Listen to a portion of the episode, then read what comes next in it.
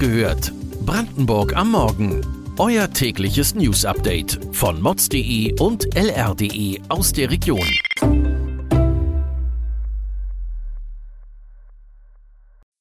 Guten Morgen an diesem 27. Juni.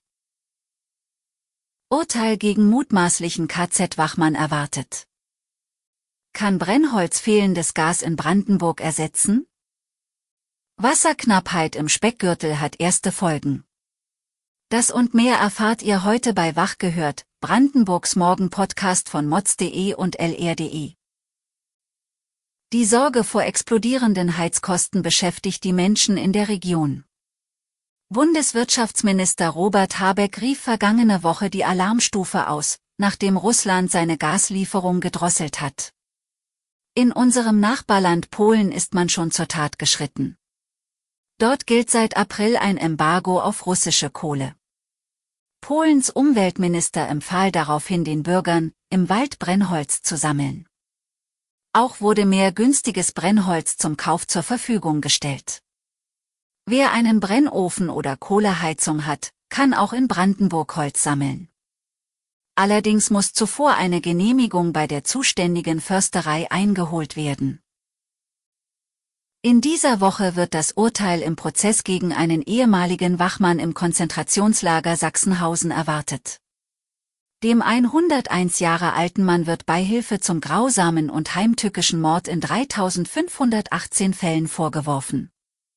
Laut Ermittlungen war Josef S. zwischen 1942 bis 1945 in Sachsenhausen eingesetzt. Der Angeklagte bestreitet dies jedoch. Das Urteil sollte schon im Mai gesprochen werden. Doch wegen einer Erkrankung des Hochbetagten wurde die Hauptverhandlung unterbrochen. Heute wird mit dem Plädoyer der Verteidigung gerechnet.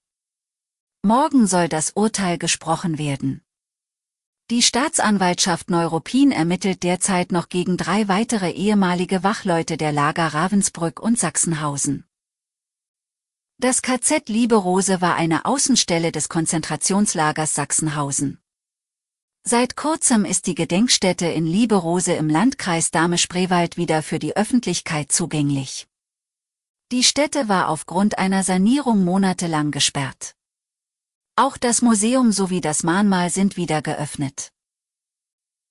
Innenminister Michael Stübken hat vergangene Woche verkündet, ein Landesamt für Katastrophenschutz aufbauen zu wollen. Auf den Ernstfall ist die Mark tatsächlich noch nicht gut vorbereitet. Es fehlt an Schutzräumen und Bunkern. Auch um die Alarmsysteme steht es nicht besonders. Das zeigte der vergangene bundesweite Warntag, der vielerorts ziemlich still war. Der Landkreis Oberspreewald-Lausitz plant nicht nur, seine Sirenen aufzurüsten. Die Region will Vorreiter für ein modernes und einheitliches Warnsystem werden. Die Umsetzung ist schon für 2023 geplant und soll 3 Millionen Euro kosten. Da stellt sich die Frage, ob die restlichen Landkreise in Brandenburg nachziehen werden. Zwar brachte der Juni bisher gelegentlich Regen, doch die zahlreichen Waldbrände der vergangenen Wochen verdeutlichen, wie trocken es in Brandenburg derzeit ist. Durch die geringen Niederschlagsmengen bildet sich weniger Grundwasser neu. Im Speckgürtel um Berlin zeigen sich langsam die Folgen. In Woltersdorf könnte der Neubau eines Hortes an mangelndem Wasser scheitern. Der Wasserverband Strausberg-Erkner kann keine Anschlussgarantie für das Bauprojekt geben. Nach aktueller Prognose würde der Bedarf nach Trinkwasser 2024 die erlaubten Fördermengen überschreiten. Im nördlichen Speckgürtel darf derzeit im Barnim kein Wasser aus Seen und Flüssen entnommen werden. Schon jetzt zeichnet sich in dem Landkreis ein möglicher Wassermangel ab. Das verdeutlicht der Parsteiner See. Der Touristenmagnet hat mittlerweile 20 cm Pegelhöhe verloren.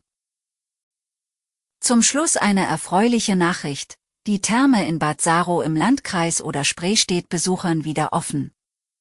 Sie hatte wegen Revisionsarbeiten zwei Wochen geschlossen. Auf den Eintritt soll es im Sommer sogar Rabatt geben. Weitere Details und Hintergründe zu den heutigen Nachrichten lest ihr auf mods.de und lr.de. Wir versorgen euch jeden Tag mit frischen Informationen aus der Region. Am Dienstagmorgen hört ihr wieder die nächste Folge Wach gehört, Brandenburg am Morgen. Kommt gut in den Tag.